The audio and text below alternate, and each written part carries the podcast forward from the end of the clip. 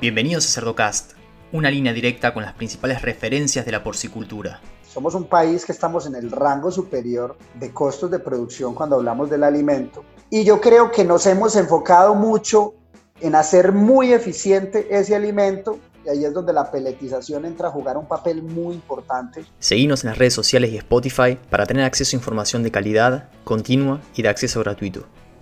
El episodio de hoy se titula Peletizar o no peletizar. Esa es la cuestión. Y como invitado tenemos la suerte de contar con Sebastián Montoya Franco, colombiano, nutricionista. Buenas tardes, Sebastián, ¿cómo estás? Hola, Leandro. Buenas tardes. Un gusto saludarte y participar de esta actividad tan interesante. Sebastián, antes que nada, como siempre, me gustaría que nos cuentes un poquito de tu formación y rol actual. Eh, bueno, Leandro, muchísimas gracias por la invitación y bueno, primero eh, soy zootecnista, especialista en nutrición animal. Desarrollé mis estudios en la Universidad Nacional de Colombia. Posteriormente, en el año 2009, tuve la posibilidad de realizar un máster en nutrición de monogástricos en la Universidad de Viçosa en Brasil. He trabajado durante eh, casi 20 años en el negocio de nutrición y alimentación en Colombia durante mis primeros 14 años de acción trabajé con diferentes empresas eh, de alimentos y de nutrición animal y en el año 2016 eh, me independizo y creo la empresa de consultoría que se llama Nutriport, con la cual estamos brindando acompañamiento especializado a productores en todas las regiones del país. Actualmente eh, estamos asesorando más de 150 granjas de tamaños eh, medianos, pequeños, eh, algunas cooperativas, grupos asociativos y contamos aproximadamente con un volumen de 40 mil madres en ciclo completo que representa para nuestro país aproximadamente un 20% del inventario total. En el trabajo que desarrollamos de consultoría, trabajamos conjuntamente con una compañía brasilera en cabeza del doctor Gustavo Gataz. En Brasil, eh, Gustavo está atendiendo aproximadamente unas 300 mil madres en ciclo completo. Tiene una participación también bien importante, creo que cercana al 15% del inventario de dicho país. Y conjuntamente con Gustavo desarrollamos, compartimos y generamos conocimiento para apalancar el progreso de nuestros clientes en la industria de cerdos. Básicamente eso es lo que, lo que venimos haciendo trabajando con muchísima pasión, eh, con muchísima entrega para, para poder contribuir desde la nutrición al desarrollo del negocio en estos países latinoamericanos. Muy bien, Sebastián.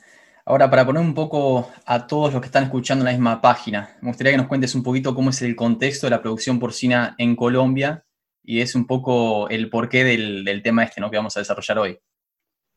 He tenido la fortuna de conocer eh, muchos países, eh, productores importantes en el negocio de cerdos en el mundo. Particularmente soy un admirador del negocio de cerdos de Brasil, de Argentina, que están acá cerca en nuestro continente. Y creo que Colombia es un país con un potencial eh, grande. Tenemos unas particularidades y unas limitaciones importantes nuestra porcicultura es una porcicultura que, que, yo denomino como de cola larga. Tenemos, tenemos muchísimos productores muy pequeños. Entonces, es un negocio muy grande. Son granjas muy pequeñas, granjas de 50, 100 madres. También hay productores más grandes. Se ha venido trabajando mucho en la gremiación, en la asociación, en la constitución de cooperativas. Eso es un trabajo también que en los últimos 10 años se ha acelerado muchísimo, también muy incentivado por el trabajo que, que ha venido haciendo eh, la Asociación Colombiana de Porcicultores por Colombia, pero creo que, que, somos un país importante en la región en el negocio de producción de carne de cerdo. Los últimos 10 años somos un país que se ha venido consolidando de forma muy importante, no solo eh, a nivel del crecimiento en producción, sino también eh, el aumento en el consumo per cápita que los últimos 10 años ha pasado de 4 a 11 kilos. Sabemos que todavía sigue siendo un consumo bajo comparativamente con, con algunos países eh, de la región como Brasil, como Argentina, y si nos comparamos con países europeos, eh, con países asiáticos, todavía tenemos un potencial muy grande, pero creo que hemos venido desarrollando un trabajo muy interesante eh, alrededor de, del crecimiento de la producción y del consumo interno. Cabe destacar que somos un país que depende totalmente del maíz y la soya, que completamente son importados. Somos importadores principalmente de Estados Unidos, de Brasil y de Argentina también. Y pues ello nos pone en un escenario de costos bastante altos. Es importante también destacar que aunque algunos productores fabrican su propio alimento, no es el común denominador en nuestro país. Gran parte de los productores eh, se abastecen a partir de empresas comerciales que dedican, digamos, se enfocan en la venta de alimentos terminados a los productores. Entonces tenemos, yo pensaría que más de un 50% del negocio de cerdos de Colombia depende de esas compañías que venden alimentos terminados, que nosotros las denominamos fábricas de alimento comercial. Eso le da unas características al negocio bien importantes.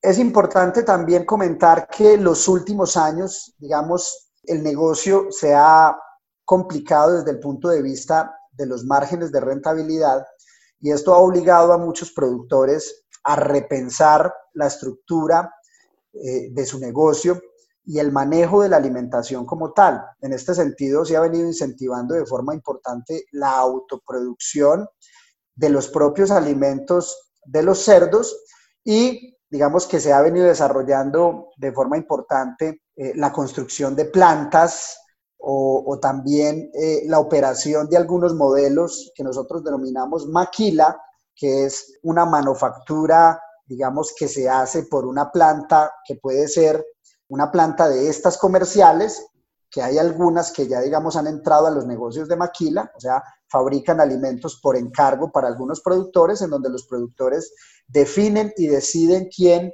es el nutricionista o la empresa que los asesora desde el punto de vista de la alimentación. Y por otro lado, algunos de los productores que han incursionado en la construcción de plantas de alimentos y tienen algunas capacidades ociosas, también terminan prestando servicios de maquila a otros productores que están interesados en trabajar con este, con este modelo.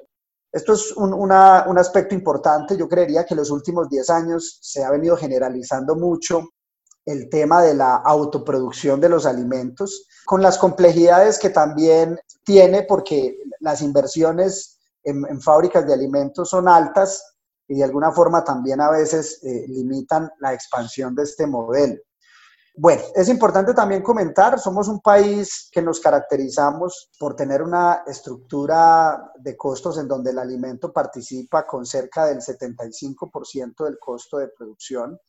Eh, nos caracterizamos por ser un país de baja competitividad a nivel del costo de producción y para hablar, digamos, de, datos reales, pudiéramos mencionar que, podemos estar entre más o menos un dólar con 15, un dólar con 20 nuestro costo de producción y podemos estar, yo creería que alrededor de un 30% más altos en los costos de producción cuando nos comparamos con países que producen el maíz y la soya, como Estados Unidos, como Argentina, como Brasil. Básicamente, Leandro, eso es como una caracterización del negocio en nuestro país. Sebastián, y te hago una pregunta, a la hora de, emigrar o, de pasar de un sistema en el que son netamente dependientes de una empresa de, nutrición a la hora de proveerse de alimento, ¿no? ¿Esto representaba más industrias pequeñas o, o sistemas de producción pequeños o también involucraba a los grandes? También los grandes, también los grandes. Aún siguen existiendo en el país productores muy grandes. Para nosotros muy grande puede ser un productor de 500 madres. Pero te cuento, todavía hay productores de 4, 5, 6, 7, 8 mil madres que compran sus alimentos a una compañía que los fabrica. Pero en los últimos años, digamos, buscando mejorar la rentabilidad y entendiendo que el alimento participa en un 75% en el costo de producción, pues eh, se enfocan mucho en el alimento y vienen buscando diferentes estrategias. Eh, eh, se vienen montando muchísimas plantas para producción de los propios alimentos, aún en granjas medianas y pequeñas. se viene también popularizando mucho los negocios de maquila, que es una manufactura por encargo de una planta, sea comercial o también de alguna planta de lo que nosotros denominamos un automezclador. Muy bien, es interesante porque cuando uno hace presentaciones y lo primero que dice, bueno, el alimento representa entre un 65 y un 75% de los costos de producción, y ustedes están en ese 70, en ese, ese límite superior, ¿no? De costo de producción. Perfecto, Leandro, sí. Ahí es donde tenemos, digamos, una presión bastante importante. Somos un país que estamos en el rango superior de costos de producción cuando hablamos del alimento y yo creo que nos hemos enfocado mucho en hacer muy eficiente ese alimento y ahí es donde la peletización entra a jugar un papel muy importante en el trabajo que desarrollamos en Colombia para tratar de, disminuir esos costos de producción. Muy bien, Sebastián, y antes de pasar al tema específico de peletización, hay algo que, nada, me gustaría mencionar. Vos decís que hace falta una inversión inicial, por supuesto, a la hora de eh, migrar de una total dependencia de empresas de nutrición a la hora de proveerse de alimento a producir el propio alimento de la granja, ¿no? Pero también hay que tener en cuenta el ahorro que eso genera y en cuánto permite amortizar esa inversión inicial que uno tiene que hacer en una planta de alimentación. Esa amortización se va a dar en función de el ahorro que yo estoy generando, que es la ganancia de la empresa de, nutrición, ¿no? ¿Tenés idea cuánto eh, ahorro representa el producir alimentos comparado con comprarlo 100% terminado? Digamos que en general, en general, cuando un productor decide fabricar su propio alimento, pudiéramos estar hablando eh, de unos ahorros que pudieran estar alrededor del, de entre el 5 y el 7%. Eso depende mucho también de la posibilidad de acceder a buenos precios de materia prima. Eh, porque nada hago si me salgo de una fábrica de alimento comercial, eh, construyo una planta, pero no compro bien eh, mis ingredientes. Entonces, es muy clave el poder acceder a buenos precios, pero normalmente, digamos, con, con la asesoría y el acompañamiento que nosotros damos, también en esos temas de, del abastecimiento de ingredientes, creemos que entre el 5 y el 7% de ahorro en los costos de alimentación se puede tener a través de, la, construcción de una planta propia. Eh, particularmente, algunos, algunos porcicultores que han migrado a modelos de manufactura por encargo o de maquila, podemos estar hablando alrededor de un 3-4% eh, de ahorro. Obviamente el ahorro se reduce porque esas plantas que prestan servicio de maquila tienen un margen sobre la intermediación de los ingredientes, pero ese es margen es menor cuando se compara con los márgenes que se trabajan eh, en los alimentos comerciales. Entonces yo creo que ese eh, es muy atractivo. Eh, las experiencias que hemos tenido con muchos productores que, construyen sus propias fábricas hablan de, que las inversiones en la mayoría de los casos se recuperan antes de los cinco años. Yo creo que una inversión que se recupere antes de cinco años es una inversión interesante. También, digamos, hay que, hay que mirar el, contexto de las inversiones dependiendo del tamaño de los productores. Algunos productores han inicialmente construyen una planta y, y comienzan con alimentos en harina y posteriormente revisan la posibilidad de invertir en un sistema de peletizado. Entonces también hay que revisar cuando digamos es una planta completa en donde involucra la adquisición del terreno para la construcción de la planta y el montaje completo de la planta que incluye eh, todos los equipos, la molienda, eh, el dosificado, la peletización, caldera, eh, zonas de carga, zonas de almacenamiento. Yo creo que pudiéramos estar hablando que, entre cuatro y cinco años se recupera la inversión. Si hablamos de plantas en harina que ya existen y que se quiere hacer la inversión en peletizado, estamos hablando que la inversión se puede recuperar mucho antes. Yo diría que alrededor entre los entre uno y dos años se puede estar recuperando esa inversión. ¿Por qué se recupera tan rápido en Colombia la inversión en peletización y en la construcción de una planta? Porque somos un, país eh, con una presión de la conversión muy alta. Nos enfocamos mucho en la conversión y nuestros costos de los alimentos son muy altos. Entonces, lo que logremos mejorar a través de la eficiencia alimenticia tiene un impacto muy alto en la rentabilidad del negocio. Una amortización en cinco años. ¿Cuál es la vida útil de una planta de alimentación? Bueno, eh, es muy relativo. Eh, realmente en Colombia se ha venido trabajando con diferentes empresas. Hay algunas empresas nacionales que fabrican equipos y plantas.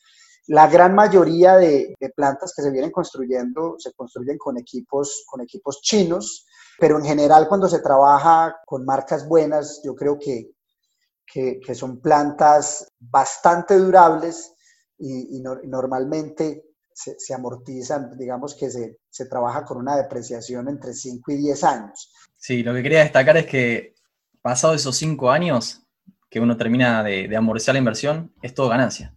Ya cubriste esa inversión, listo. Entonces, si te dura más de 5 años y duran bastante más, es una, una decisión muy rentable, ¿no? Tienes toda la razón, Leandro. Sebastián, cuando hablamos de peletización, ¿cuáles son las ventajas en términos productivos y económicos de hacerlo? Bueno, realmente la peletización, principalmente en los países en los que tenemos, en los que dependemos de granos importados, en donde tenemos eh, alimentos, yo creería que entre el 20 y el 30% más costosos que países productores, yo creo que la, la, peletización se vuelve en una, en una herramienta y una estrategia bastante importante para mejorar la rentabilidad de las operaciones. Hay, algunas ventajas eh, eh, que yo considero importantes, digamos algunas, digamos, más relevantes que otras. Yo creo que eh, empezando por temas de eliminación de patógenos, por el calor, digamos, que se entrega al alimento en el momento del, del peletizado. Eso, digamos que es una, es una característica y una ventaja importante de la peletización, el poder controlar esas bacterias, esos virus y esos hongos que no se controlarían cuando el proceso es simplemente molienda y mezclado. Entonces, eh, eh, es una ventaja importante. Hablamos también, obviamente, de una disminución de la segregación de las partículas, una disminución de la polvosidad del alimento, lo que con toda seguridad impacta en una disminución del desperdicio a nivel de granja. Y uno lo ve eh, digamos, muy claro en las granjas en donde tienen alimento en harina, uno ve que el manejo del alimento es más complicado, el poder ajustar los comederos es muy crítico para poder disminuir esos desperdicios de alimento. Cuando el alimento es peletizado, se facilita más el manejo de la alimentación y de los comederos en la granja. Sin lugar a dudas, una de las características y de las ventajas de la peletización se relaciona con la mejora en la digestibilidad del alimento, principalmente por el incremento en el valor energético como consecuencia de la gelatinización de los almidones, aunque también se habla de una mejora en la utilización de los aminoácidos de los alimentos. Yo pensaría que esta segunda característica está más relacionada, digamos, a la destrucción de algunos factores tóxicos que pueden tener algunos ingredientes. Sin embargo, eh, se ha medido y hay muchísimos trabajos en la literatura que reportan mejoras en la digestibilidad de la proteína y los aminoácidos cuando se peletiza, pero digamos que se relaciona mucho más a estos factores antinutricionales que son desactivados. Eh, bueno, también se habla de que los pellets eh, y la forma física genera una estimulación de las vellosidades intestinales y se ha encontrado que la altura de estas vellosidades es mayor cuando se manejan alimentos peletizados que alimentos en harina. Un aspecto también relevante que considero yo es que se disminuye la posibilidad de selección de ingredientes en el alimento. O sea, no le damos la posibilidad al cerdo que pueda seleccionar algunos ingredientes. El cerdo no es, digamos, un animal muy selectivo, son mucho más selectivos las aves, pero digamos que la peletización evita que se pueda dar selectividad a la hora de la alimentación. Un aspecto bien importante es que cuando se peletiza se requiere menor tiempo para la alimentación y esto tiene unas implicaciones en reducción del gasto energético para la alimentación. Normalmente los, animales comen menos veces al día que cuando el alimento es en harina y esto tiene unas implicaciones en ese gasto energético que tienen para poder alimentarse mayor número de veces. También eh, se habla de una reducción del grosor de la capa muscular que recubre eh, el intestino delgado y lo que se dice es que puede haber un mayor contacto entre los nutrientes y los enterocitos para que haya un incremento en la digestibilidad. Por otro lado, también considero que hay una mejora en la palatabilidad del alimento. El proceso de precocción de las materias primas de gelatinización de los almidones eh, conlleva una mejora eh, en aspectos organolépticos del alimento, por lo tanto es usual tener mejores consumos. Si tenemos eh, la posibilidad de tener sistemas de posengrase, pospeletización, incluso eso es un estimulante muy fuerte del consumo y en Colombia existen algunas plantas que trabajan sistemas de adición de grasas después del peletizado, no solo teniendo unas implicaciones sobre, sobre la mejora en la calidad del alimento, sino también sobre eh, la palatabilidad y el consumo del alimento en la granja. Yo creo que esas son, Leandro, las principales ventajas de la peletización. Muy bien, Sebastián. Y ahora cuando tenemos que decidir, ¿no? Eh, de repente en Colombia quizás no hay que pensar tanto por los altos costos de materias primas que tienen al ser un país netamente importador. Pero en otros países, a la hora de decidir, podemos llegar a ver, eh, analizar cuál es el costo de peletización y de repente cuál es la mejora en ganancia de peso diaria y también en conversión alimenticia. ¿Tenés idea de cuál es el costo de producción en Colombia y qué mejora en ganancia de peso diaria y eficiencia se puede llegar a esperar? Eh, bueno, sí, tenemos muchísimas experiencias de productores que, de productores que han pasado de fabricación de un alimento en harina a peletización del alimento y digamos hemos podido hacer un seguimiento muy detallado de las mejoras en conversiones y ganancias. Puede haber, digamos, una, una variación importante dependiendo de los escenarios. Estoy haciendo una harina, pero ¿qué calidad de harina estoy haciendo? Entonces estoy haciendo una harina a 800, 900 micrones, paso a hacer el pellet con esa molienda seguramente la calidad del pele no va a ser tan buena y la mejora que tengamos en conversión en ganancia no va a ser, digamos, muy representativa. Normalmente siempre se da, pero cuando tenemos un buen proceso podemos capturar mayor valor en la mejora que se logre. Normalmente, digamos, hablando en general en, lo, que, en lo que hemos encontrado en muchos productores acá en Colombia que han comenzado a utilizar eh, peletización en sus alimentos, podemos hablar de una mejora promedio del 5% en la conversión alimenticia y en la ganancia diaria de peso. Eh, si nosotros hablamos en Colombia hoy en general, no voy a hablar de, mejores conversiones o de las más malas, si hablamos que en Colombia hoy tenemos una conversión cercana a 2.2, 2.200 gramos de alimento por cada kilo de peso ganado, eh, estamos hablando que con ese 5% de mejora pasaríamos a 2.09. Eso sería un ahorro más o menos de 110 gramos por cada kilogramo de peso ganado y eso obviamente tiene unas implicaciones bien importantes sobre, sobre los costos y sobre la rentabilidad. Yo creo que el escenario económico se puede mirar de dos formas, porque cuando comenzamos a utilizar la peletización, sin lugar a dudas tenemos una mejora en la eficiencia en la utilización del alimento, por, digamos, las ventajas que acabamos de mencionar, disminución del desperdicio, aumento en la digestibilidad de los ingredientes. Entonces, podemos mirarlo en dos escenarios. Un escenario en donde con esa mayor velocidad de crecimiento, porque si estamos hablando de un 5% y estamos hablando de una ganancia de 950 gramos día, podemos estar hablando que pasamos a una ganancia de 1000 gramos día y obviamente esos 50 gramos más con un tiempo de permanencia de, más o menos unos 94 días, eso nos implicaría el poder tener un cerdo del mismo peso que lo tenía con alimento en harina, pero tenerlo más o menos unos 5 días antes. Normalmente los sistemas de producción en Colombia eh, son, a tiempo, son a tiempo fijo. Tenemos instalaciones para tiempo fijo, entonces normalmente eh, eh, lo veríamos, digamos, el impacto de la mejora eh, en, ganancia, lo veríamos mucho más desde el incremento en peso de los cerdos. En este caso, esa mejora de 50 gramos día representaría cerca de 5 kilos más de peso al final. Es decir, si tenemos un peso de 120 kilos, estaríamos llegando a cerca de los 125 kilos con ese 5% de mejora en la ganancia. Por otro lado, la conversión también mejora, pero en el sentido de tener animales más pesados, al final el consumo de alimento terminaría siendo muy, muy parecido, pero el ahorro se daría a través de la mayor cantidad de kilos vendidos.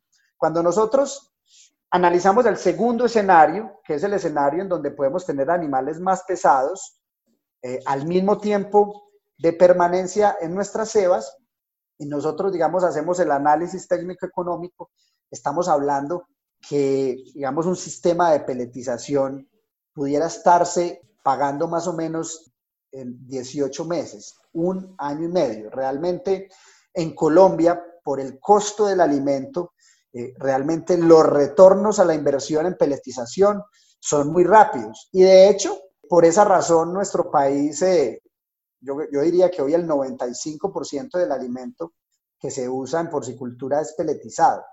Y los pocos productores que utilizan alimento en harina muy rápidamente se dan cuenta de la necesidad de peletizar, entonces somos un país, eh, digamos, muy concentrado en la peletización del alimento, particularmente, por ejemplo, con Brasil y Argentina, son países en donde aún eh, una proporción muy importante del alimento es en harina, y obviamente como tienen costos de alimentos mucho más bajos, digamos que las tasas de los tiempos de retorno en las inversiones eh, son más, más largos, por lo tanto los productores piensan mucho más en si hacer o no hacer esas inversiones. En Colombia eh, eh, los retornos a las inversiones son, son muy rápidos. Y acá, qué importante que es en un sistema de, de tiempo fijo, de repente analizarlo desde los indicadores económicos, porque yo puedo pelletizar y lo primero que va a ocurrir es que aumenta el costo por kilo de alimento producido, ¿no? y también puede ser que aumente el costo por kilo de animal producido. Pero en un sistema de tiempo fijo y con un escenario de buena rentabilidad, yo voy a generar más kilos producidos y voy a recuperar ese, esa inversión que estoy haciendo en peletización. Entonces, eso es lo que me va a terminar al final del ejercicio, terminar amortizando la planta de alimentación y el proceso de peletización en sí. Exactamente. Tienes toda la razón, Leandro. O sea, bajo el escenario nuestro, digamos, se justifica mucho más en, la inversión en un sistema de, de, peletización. Y, yo me tomé el trabajo de hacer un ejercicio, digamos, como si fuera, si yo tuviera una granja de mil madres, tuviera una planta de alimentos en harina y fuera a pensar en la inversión de un sistema peletizado, estaríamos hablando que para mil madres, que es una fábrica más o menos de 500, 600 toneladas de alimento mensual, estaríamos hablando de una inversión de todo el sistema de peletizado y todo el sistema peletizado involucra pues una caldera, una línea de vapor, eh, todo lo que es la parte eléctrica, el enfriador, el acondicionador, que puede ser doble o puede ser un acondicionador simple, la peletizadora como tal, la zaranda, eh, las válvulas de finos, ductos, eh, algunas tolvas,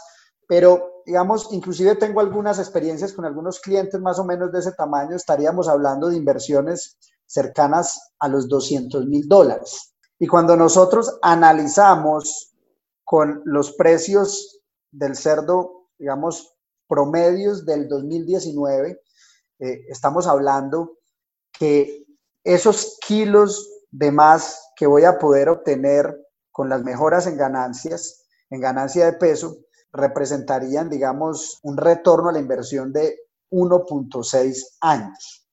Eh, casi año y medio, digamos, para recuperar esos 200 mil dólares que invertí a través de esa cantidad de kilos eh, que produje más por el incremento en la ganancia diaria de peso. Excelente. ¿Y qué consideraciones deberíamos tener a la hora de peletizar? Bueno, eh, realmente yo considero que el proceso de peletización es, es, un arte, es un arte y todas las fábricas tienen particularidades que hacen que tengamos que hacer cosas diferentes. En general, hay que tener en cuenta algunos factores importantes como lo es el, el nivel de humedad de la mezcla. Sin lugar a dudas, cuando hay problemas con la inyección del vapor en el proceso, pues vamos a tener problemas en el peletizado.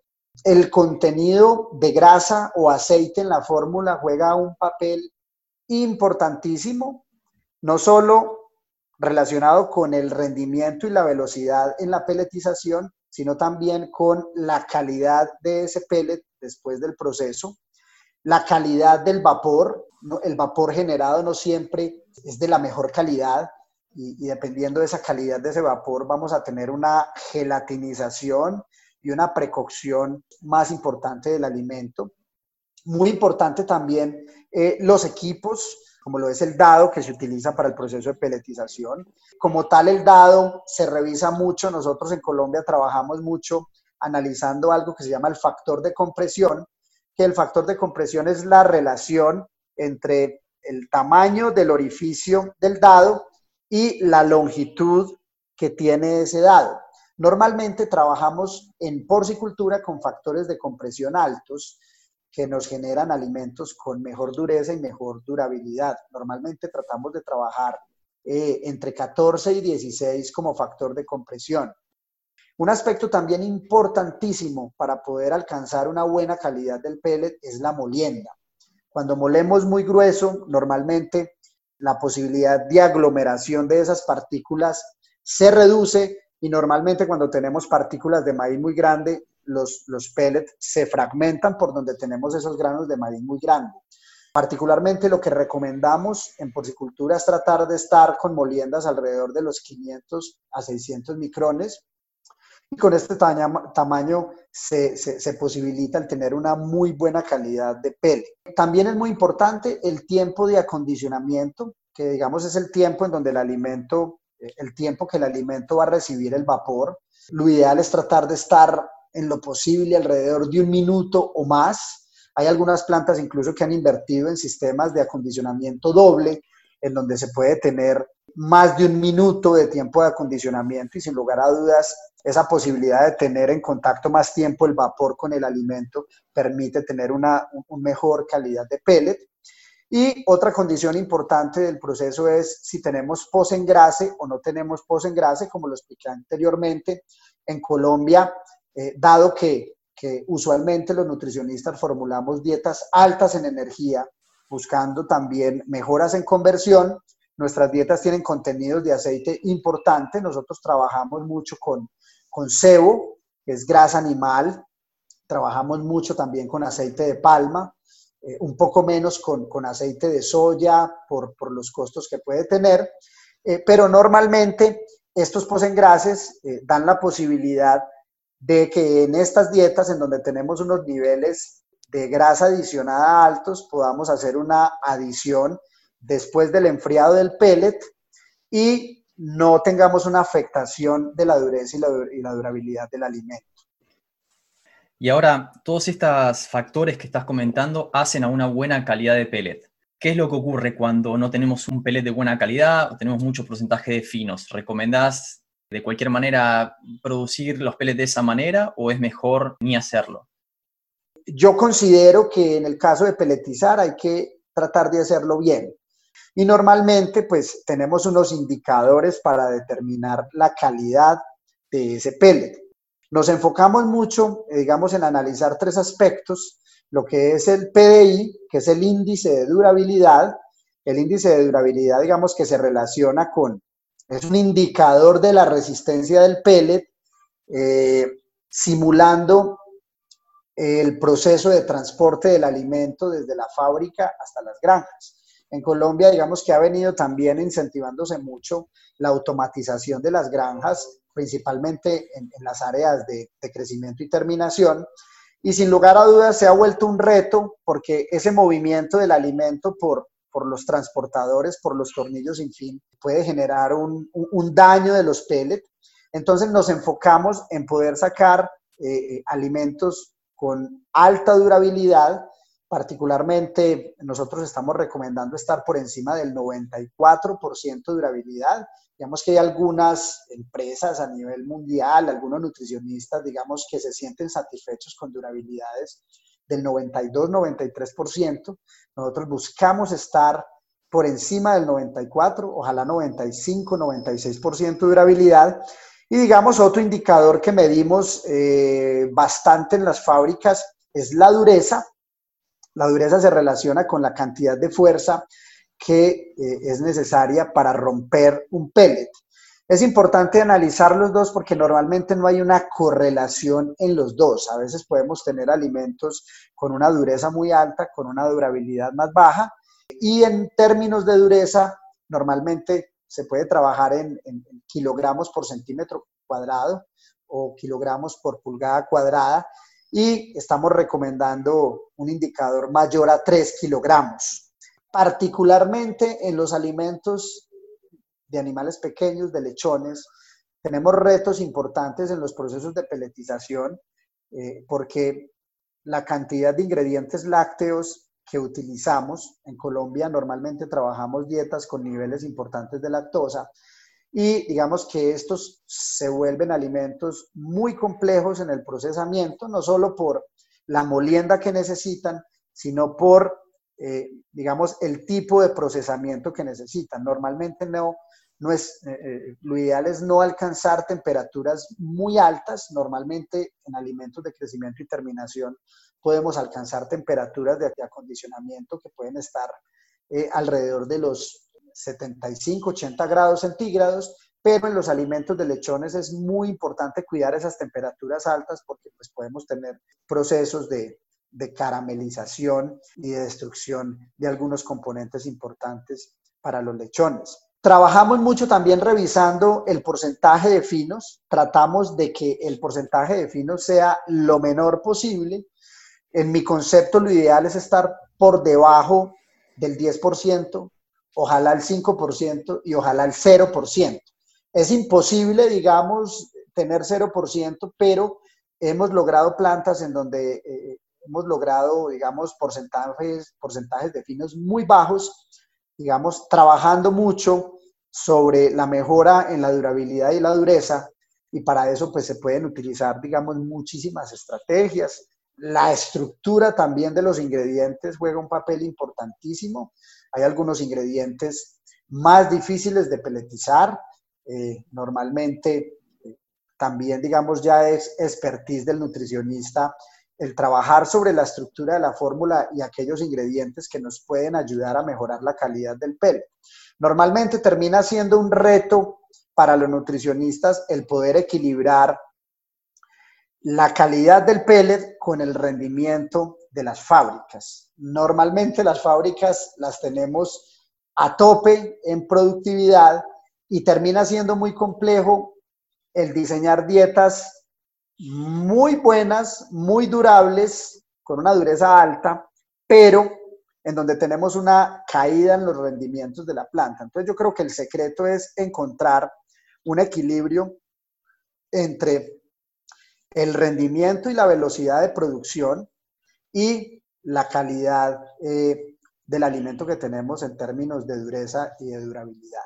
Y para eso, pues, digamos que ya cada nutricionista y cada planta, digamos, tiene sus secretos eh, para lograr unas fórmulas que puedan cumplir con estas características que acabo de mencionar. Muy bien, Sebastián. Bueno, espectacular. ¿Algún comentario final que quieras dejar? Eh, no, Leandro, agradecerte mucho por la, por la invitación a participar en, en Cerdocast, felicitarte por este trabajo que, que vienes desarrollando en Latinoamérica, compartiendo información invitando a diferentes actores del negocio de cerdos, eh, seguir trabajando con mucha pasión para seguir contribuyendo al desarrollo de la porcicultura en todos los países en los que actuamos. Muchísimas gracias, Leandro, y, un abrazo a ti y a todas las personas que, que, se interesen en escuchar este, este podcast. Gracias a vos, Sebastián. Te mando un abrazo grande entonces. Y a los que llegaron hasta acá les voy a pedir que si están escuchando esto desde iTunes, que le den 5 estrellas en caso de que les haya gustado si lo están escuchando de Spotify, que sigan Cerdocast, que nos ayudan a posicionar el podcast. Y que si el contenido del episodio les resultó útil, no dejen de difundirlo o whatsappeárselo a algún productor, algún tomador de decisiones que le pueda resultar útil. Un abrazo grande y hasta el próximo episodio.